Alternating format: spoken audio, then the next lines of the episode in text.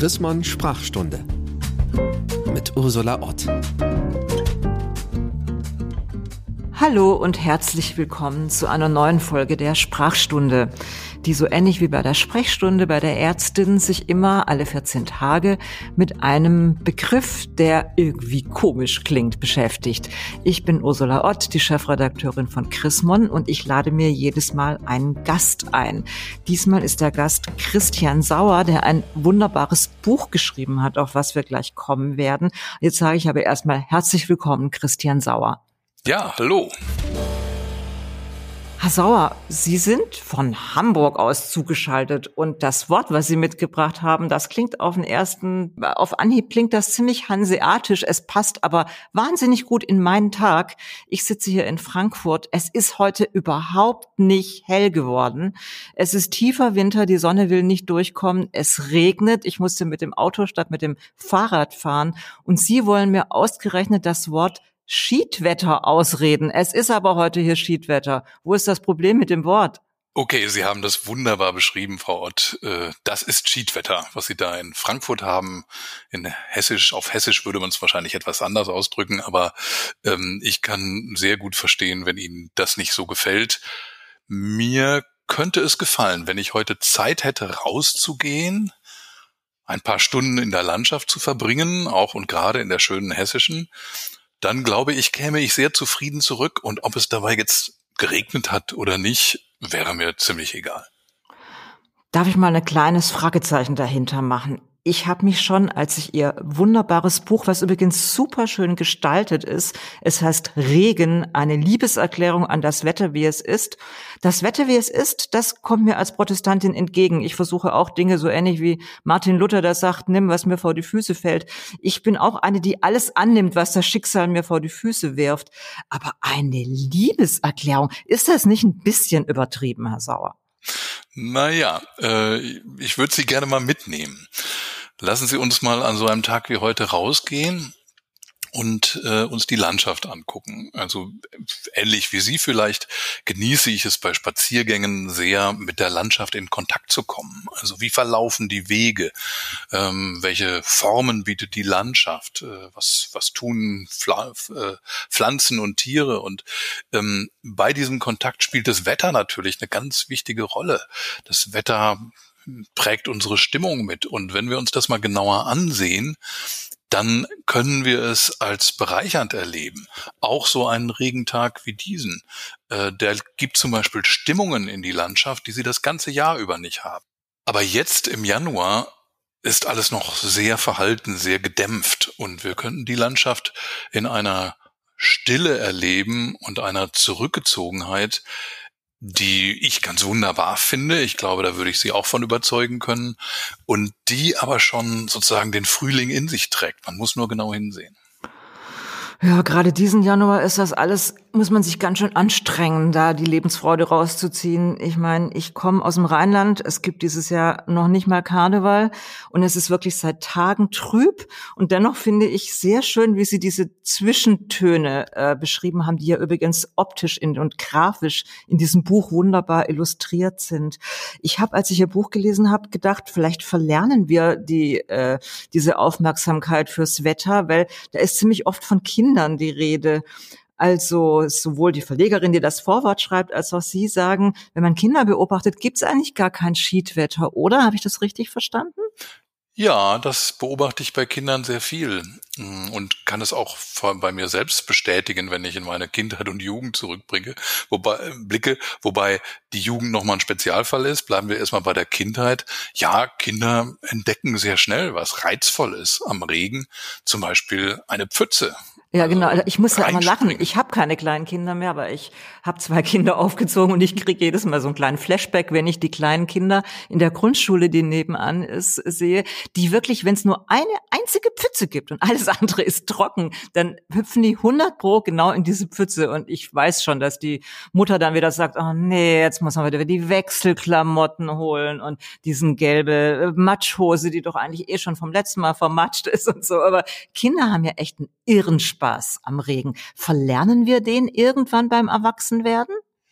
Ich glaube, wir schauen vielleicht nicht mehr so genau hin. Zum Beispiel die Pfütze. Ne? Pfützen sind, da gehen wir so dran vorbei, gehen wir drüber hinweg. Wenn wir uns die mal anschauen, ähm, die bieten ja ein Spiegelbild der Welt, je nachdem, wo ich stehe, der umliegenden Welt. Und wenn ich von oben reinschaue, von mir selbst oder vom Himmel. Und ähm, gestern zum Beispiel bin ich mit der S-Bahn gefahren und habe auf so einen Acker geguckt, äh, der sehr verregnend war. Überall in diesen Ackerfurchen stand das Wasser. Aber wenn man da mal so reinschaut, wie der Himmel gespiegelt wird, man kann das ja auch mal als Märchenspiegel ansehen und sich vorstellen, in welchem Märchen der, die Pfütze auf dem Acker plötzlich eine Bedeutung haben könnte. Also es hängt von unserer Fantasie ab und wir Erwachsenen, ja, gewöhnen uns das ja im Laufe der Zeit dann eher so ein bisschen ab und Im erlauben Märchen kommt der Regen mehr. schon mal vor, ne? Also habe ich in Ihrem Buch gelesen. Es gibt viel äh, Regen in der Weltliteratur und in der Kunst. Fällt Ihnen da ein Beispiel ein? Ähm, absolut. Die äh, Weltliteratur braucht Regen an jeder Stelle. ähm, und zwar genau wie der Film übrigens äh, dient Regen meistens dazu, das Gefühl, das gerade da sein soll, also dass die Autoren gerne gerne hervorheben möchten, zu verstärken. Also ähm, Regen ist wie so ein wie so ein äh, Pülverchen, was man ins Wasser tut und was jetzt das verstärken soll, den Geschmack verstärken soll, der schon da ist. Gibt es da ein ähm, Beispiel für? Ja, ähm, was habe ich denn gerade gelesen? Ich habe ähm, eine Kurzgeschichte gelesen, Roter Regen von Kees Notebohm. Ich glaube, er Mhm. spricht sich Kees. Ähm, und da erzählt er so eine, so eine etwas vage Geschichte von ihm, von sich als junger Mann. Er selbst, der Erzähler, ähm, ist eher so im fortgeschrittenen Alter. Ähm, und da spielt der rote Regen, der, ähm, das, das spielt auf äh, Menorca, glaube ich, auf, auf der Insel Menorca im Mittelmeer. Und der rote Regen kommt aus der Sahara, bringt roten Sand und färbt dort etwas ein. Und ähm, wenn man sich darauf einlässt, dann verstärkt dieser rote Regen die Melancholie, die in der Geschichte steckt. Äh, ein Eltern, ein alternder Mann. Ähm, Es gibt aber schon auch viele Bücher, die sich von der Sonne inspirieren lassen, oder? Ich denke nur an Albert Camus, Der Fremde, Le Soleil. Also das wäre jetzt mal eine interessante Recherche. Macht Regen kreativer oder macht Sonne kreativer? Oh, da bin ich mir ziemlich sicher, wie das ausgehen würde. Nämlich? Ähm, eindeutig für den Regen. Ähm, es gibt ganz interessante Studien über die Autorin Emily Dickinson, ähm, eine äh, Lyrikerin, ähm, eine der bekanntesten Lyrikerinnen äh, der amerikanischen Literaturgeschichte. Und ähm, bei ihr zum Beispiel ist eindeutig nachgewiesen, dass sie ihre später am meisten gerühmten und zitierten Gedichte immer ähm, in Phasen geschrieben hat, wo es ihr sehr schlecht ging und es ging ihr sehr schlecht in, in der gesamten Wintersaison. Also sie hat, sie hat sozusagen eingeschlossen in ihr Zimmer bei schlechtem Wetter draußen, hat sie deutlich bessere Literatur verfasst. Also ich Als- kenne das von mir auch. Ich glaube, Ja. meine ganze äh, Diploma- und Seminararbeiten habe ich bei Regen geschrieben, schlicht und ergreifend, weil man als junger Mensch bei Regen nicht so viel verpasst. Also pass passiert draußen eh nichts, kann man auch was für die Uni machen. Aber ich bin an der Stelle trotzdem ein bisschen skeptisch. Ich weiß, Sie sind ja Schreibcoach und äh, trainieren auch Kreativität. Und Sie sagen, Regen macht kreativ. Aber was ist mit den vielen Menschen, und die gibt es in meinem Umfeld auch, die im Winter in eine regelrechte Winterdepression verfallen, weil ihnen das Sonnenlicht fehlt und das Vitamin, weiß ich nicht, ist das D? Also irgend so ein Mhm, Vitamin fehlt und sich dann diese Lampen, also ich habe allein drei Leute in meiner Umgebung, die diese Lampen äh, vor sich hinstellen, weil sie den, weil ihnen das Licht fehlt. Auf die passt Ihre These nicht so richtig, oder? Naja, die wollen vielleicht einfach ähm, guter Laune bleiben und anständig ihre Arbeit machen und gut durch die Tage kommen. Das ist in Ordnung, aber ehrlich gesagt, glaube ich, literarische Spitzenleistungen oder kreative Spitzenleistungen werden sie weniger äh, so erreichen, dass sie gegen die Depression kämpfen, also gegen diese depressiven Verstimmungen, muss man, glaube ich, sagen. Ja, das Eine ist, glaube ich, ein bisschen nicht. inflationär, ne? Genau. Depression heißt immer Spre- gleich alles. Sprechen wir mal von Verstimmungen, ähm, äh, Melancholie, Melancholie äh, depressive Verstimmungen. Wer dagegen kämpft, ähm, ja gut, der kommt da hoffentlich schnell wieder raus. Große Künstler und Künstlerinnen ähm, haben ja äh, die Fähigkeit besessen, die ähm, Depression, die Melancholie sozusagen umzudrehen in kreative Leistung. Also aus der tiefen Traurigkeit heraus etwas Neues zu schaffen. Und ähm, wenn man sich darauf mal einlässt, dann ist äh, ein schlechtes Wetter nicht nur mangelnde Gelegenheit zum Rausgehen, sondern dann ist es sozusagen ein Klima, in dem man wirklich zu sich kommen kann und in dem man aus dieser gedrückten Stimmung heraus etwas kreativ wagen kann. Also Goethe zum Beispiel hat äh, aus seinen Krisen heraus immer die großen Werke erschaffen und das kann man für sehr, sehr viele Künstler nachweisen. Ja, ich glaube, Caspar David Friedrich ist auch so ein typischer Künstler, der die Melancholie des schlechten Wetters schön dargestellt hat. Ne? Und der hat vor allem auch äh, wunderbare Wolkenbilder gemalt. Äh, das war ja ein Trend, der aus den Niederlanden ähm, schon seit dem 17. Jahrhundert herüberkam und äh, die romantischen Maler haben dann die äh, das Wolkenmalen äh, in Deutschland zur Perfektion gebracht. Äh, in Dresden kann, kann, man bis heute sich an die Stelle stellen, wo Caspar David Friedrich und ähm, ein norwegischer Kollege immer in ihren ähm, Atelierfenstern gesessen haben und mhm. auf die mhm. Wolken geguckt haben und dort Skizzen angefertigt haben.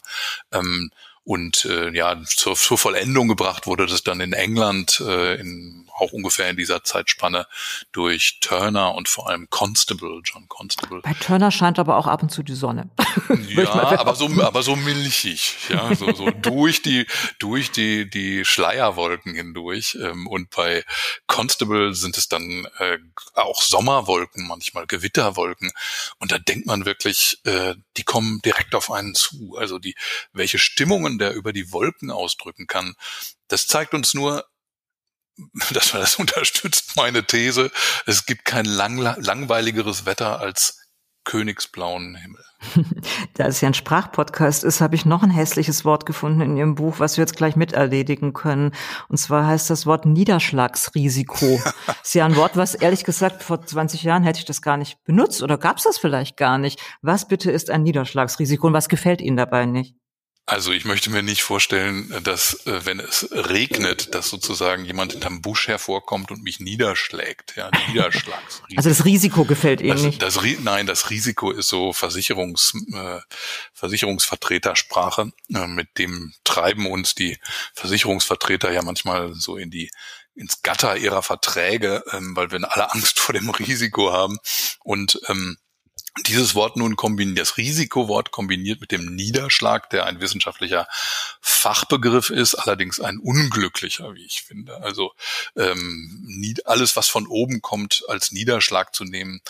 Im Deutschen hat es nun mal diese Doppelbedeutung. Also damit kann ich nicht glücklich sein. Und die Kombination finde ich schon ziemlich perfide. Also, also Niederschlagsrisiko finden Sie aber in jeder App. Das wollte ich gerade sagen. Und also darauf, das, darüber müssen wir jetzt mal reden. Darüber müssen wir reden. Also mein letzter Urlaub war am Traunsee. Das ist in dem, im Salzkammergut und da äh, ändert sich das Wetter super oft. Logisch, es sind hohe Berge drumherum. Und bevor wir losgefahren sind, hat mein Wetter-App für jeden Tag Regen vorhergesagt. Und ich war kurz davor, den Urlaub umzuswitchen, mhm. weil man hatte so lange keinen Urlaub gemacht und echt, man wollte gerne schwimmen gehen.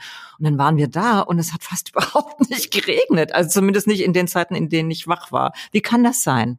Das ist das Bild, das uns die Apps vermitteln, die ich auch nutze. Also ich will, will nicht sagen, äh, lass die Finger davon, aber das Bild, das uns die Apps vermitteln, ist sehr eingeschränkt. Ähm, da wird von Niederschlagsrisiko 20, 30 Prozent, 40, 50, 70 Prozent gesprochen. Ähm, was das an, einer, an einem konkreten Ort, in einer konkreten Landschaft zur Stunde X bedeutet, das kann man aus diesen Daten nicht sehen oder man kann es nur sehen, wenn man sie quasi mit wissenschaftlicher Genauigkeit anschaut. Ähm, es kommt einfach nie so, wie der Eindruck ist, den die App erzeugt. Und man muss leider sagen, der Eindruck, den die Apps erzeugen, ist häufig ein, ja, sagen wir, besorgniserregender. Aber warum machen die das? Ja, ich äh, äh, kenne dazu keine Studie, aber ich habe trotzdem eine These dazu, nämlich, dass es für äh, jegliche Internetdienste natürlich immer viel produktiver ist, äh, schlechte Nachrichten zu verbreiten, weil das hält die Leute auf der Seite. Das bringt sie im Falle der Wetter-App dazu, nochmal nachzuschauen und gleich nochmal nachzuschauen. Also ähnlich wie bei Facebook der Hass besser geht als die Liebe sozusagen. Und so, so geht schlechtes Wetter äh, bei der Wetter-App deutlich besser, erzeugt mehr Aufmerksamkeit, äh, bringt die Leute immer wieder in die App als ähm, verlässlich gutes Wetter. Insofern mhm. ist unser Mischwetter ist sozusagen äh, eine große Verführung für die Wetterdienste, ähm, ist immer ein Tick schlechter und, und bedrohlicher aussehen zu lassen, als es tatsächlich ist. Und ich möchte Ihre Erfahrung in, äh, in Süddeutschland, war das jetzt Traunstein? In Österreich. Mhm. Österreich. In Österreich ausdrücklich ähm, möchte ich unterstützen. Ich, ich habe zwei Jahre an diesem Buch gearbeitet und ähm, bin dauernd rausgegangen in der festen Absicht, mich jetzt mal richtig nass regnen zu lassen. Und es ist mir dreimal gelungen in dieser mhm. Zeit. Es regnet viel weniger, als man denkt. Viel weniger. Mhm. Ähm, es regnet schon, ich gehe raus und dann kommt ein Schauer. Gut, dann ist der Schauer wieder weg, dann ist da ein bisschen Wind und ich gehe weiter und komme trocken zu Hause an. Mhm. Ähm, und so war eben mein Urlaub Muster, auch. Es hat viel Muster, weniger geregnet. Mhm. Dieses Muster ist das Normale in unserem Mischwetter und das diese diese große Angst vor dem extremen Nassregnen, ähm, die halte ich für völlig übertrieben. Das sind das sind drei, vier Tage im Jahr, wo man wirklich Sorge haben muss, man holt sich jetzt fast den Tod, wenn man nicht perfekt gekleidet ist. Das finde ich echt interessant und die gute Nachricht ist, es gibt Apps, die ein bisschen exakter sind. Also wenn ich mal Werbung machen darf, ich habe dann mhm. am, im, am Trauensee tatsächlich war ich voll genervt von diesen ewigen schlechte Laune machenden mhm. Regenwahrscheinlichkeiten und habe mir dann Bergfex, das ist eine Berg, mhm. Bergwander-App, äh, die ist exakter. Also vielleicht, wenn man davon wirklich frustriert wird, was mir manchmal so geht und weil es einen so deprimiert, wenn man morgens immer diese Regen, äh, Regentropfen auf der App sieht, kann man auch gucken, dass man eine speziellere App kriegt. Jetzt müssen wir aber unbedingt noch einen äh, Aspekt Aspekt ansprechen, das ist das Klima. Also was mir ja sofort einleuchtet, ist, wenn wir überhaupt keinen Regen hätten, dann wäre es mit unserem Klima, äh, wird es ja noch viel schlechter aussehen, als es ist. Ich kann mich äh, erinnern, ich hatte den Sven Blöger mal auf der Buchmesse, der auch ein mhm. Wetterbuch, der Wetterfrosch, ein Wetterbuch geschrieben hat. Und der hat gesagt, er kann es nicht mehr hören, dass vor allem die privaten Radios, und das geht mir seither, höre ich das immer, wenn man morgens diese Schnattersender anmacht, dann mhm. sagen die als erstes, oh, heute ist es total schlechtes Wetter und legt euch gleich wieder hin. Und das sagen die aber auch, wenn es vier Wochen so heiß war, dass man fast gestorben ist und mhm. echt froh ist, dass es endlich mal ein bisschen abkühlt und regnet. Äh, wie empfinden Sie das? Genau so. Also das war im Grunde ein zentraler Anreiz, dieses Buch zu schreiben. Ich habe festgestellt, dass äh, wir das Wetter äh, in der öffentlichen Kommunikation extrem klischeehaft behandeln. Also immer nach dem Klischee gut oder schlecht. Also ist es, mhm. wenn, wenn auch nur drei Wolken am Himmel sind, ist es schon fast komplett schlecht. Und wenn, wenn eine Regenwolke daherzieht, dann darf man schon nicht mehr raus. Und dann muss man fast, wenn man sich auf dieses Spiel einlässt, schlechte Laune haben. Ja, gehen Sie mal ins Büro und ähm, äh, an einem Tag, wo es regnet und sagen Sie, Mensch, tolles Wetter heute. Die, äh, die halten Sie natürlich alle für leicht bescheuert. Ähm, aber sie sind es nicht, sondern sie äh, setzen ihre eigene Wahrnehmung und ihre eigene Stimmung gegen diese allgemeinen Wetterklischees. Und mich ärgern diese Klischees inzwischen und ich versuche möglichst humorvoll und unverbissen dagegen anzuarbeiten und zu sagen, Leute, geht doch mal raus, schaut doch mal hin, schaut mal, welchen, welchen wunderbaren Glanz ein Schauer über die Stadt legt. Ähm, da muss noch nicht mal ein Regenbogen kommen, schon sagen wir, kann die Umgebung ein bisschen verzaubert sein. Geht mal in den Garten, schaut mal genau auf die Pflanzen, wie die trinken, wie die, wie die sich begeistern. Ich, man muss jetzt kein Esoteriker sein, um das, mein Freund der Baum sozusagen, um, um trotzdem zu spüren, es ist gut für die Natur, wenn es jetzt geregnet hat. Und dann immer wieder, dann schaltet man das Radio ein und hört stattdessen furchtbarer Tag, ne, miese Laune, alle verkriechen sich, äh, heute Abend nur Filme gucken. Das nervt mich ehrlich gesagt so ein bisschen. Ja, das nervt mich auch und Sie haben mich jetzt echt so gut wie überzeugt. Jetzt haben wir gleich drei Wörter, äh, drei Wörter haben wir jetzt erledigt. Das Schiedwetter, das Niederschlagsrisiko und das schlechte Wetter. Mhm. Gegen Ende dieses Podcasts, weil Chris man ja auch dem konstruktiven Journalismus verhaftet ist und Sie ja übrigens auch ein mhm. großer Verfechter sind, können das denn besser machen? Was soll ich denn sagen, wenn morgen früh wieder sehr grau ist und ich überhaupt nichts von dieser von Ihnen so schön beschriebenen Landschaft sehe? Es einfach nur grau und nass draußen ist. Was soll ich denn Besseres sagen? Hm, Regenwetter zum Beispiel sachlich beschreiben. Nasses Wetter, kann man ja sagen. Mhm. Aha, Mischwetter heute. Mhm. Oder also Mischwetter klingt jetzt auch nicht so wahnsinnig schön, ehrlich gesagt. Das klingt schon ziemlich technisch, ne? Mischwetter. Ja, technisch wären wir jetzt immer noch lieber als eben abwertend. Also nochmal zum Schiedwetter, das ist ja äh, eine verbale Abgrenzung, genau genommen ein verbales Eindreschen auf etwas, was uns nicht passt. Sowas machen wir, wenn wir sagen, äh, das ist ja eine Scheiße, dann grenzen wir uns davon wirklich verbal extrem ab. Und dann können wir keine gute Laune mehr kriegen an dem Tag. Dann, dann ja. im Gegenteil. Ähm, erstmal gehen wir sozusagen voll in ein Negativgefühl rein. Also auch psychologisch ist das jetzt nicht besonders klug. Ich würde erstmal sachlich versuchen zu sein. Und wenn mir das, wenn ich dann festgestellt habe, wie es wirklich ist, ähm, dann kann ich immer noch sagen, ah ja, ist ja ein spannungsvolles Wetter heute. Aha, also da hinten kommt eine dicke Wolkenfront. Mal sehen, was die bringt. Aber hm, normalerweise weiß ich ja, hinter der Wolkenfront gibt's noch mal was anderes. da Und sind wir an dem Punkt, an dem wir oft bei diesem Podcast am Ende anlangen, dass es eben ein paar Wörter mehr braucht, um die Sache zu beschreiben. Also das mhm. Klischee ist meistens schnell gesagt, kurzes Wort, Schiedwetter. So.